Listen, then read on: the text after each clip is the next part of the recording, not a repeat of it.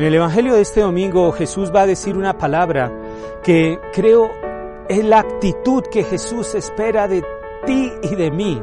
Él dice, al revés, actúen al revés del mundo.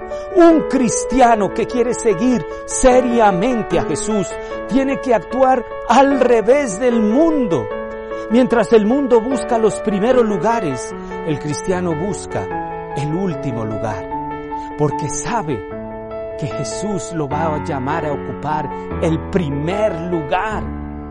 Yo me imagino esos últimos invitados que el anfitrión lo llama a ocupar los primeros lugares.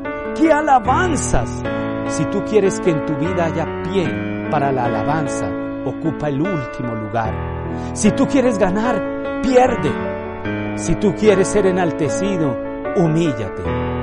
Que en este domingo tú y yo vivamos al revés y descubramos a este Dios grande que se hace lo más pequeño.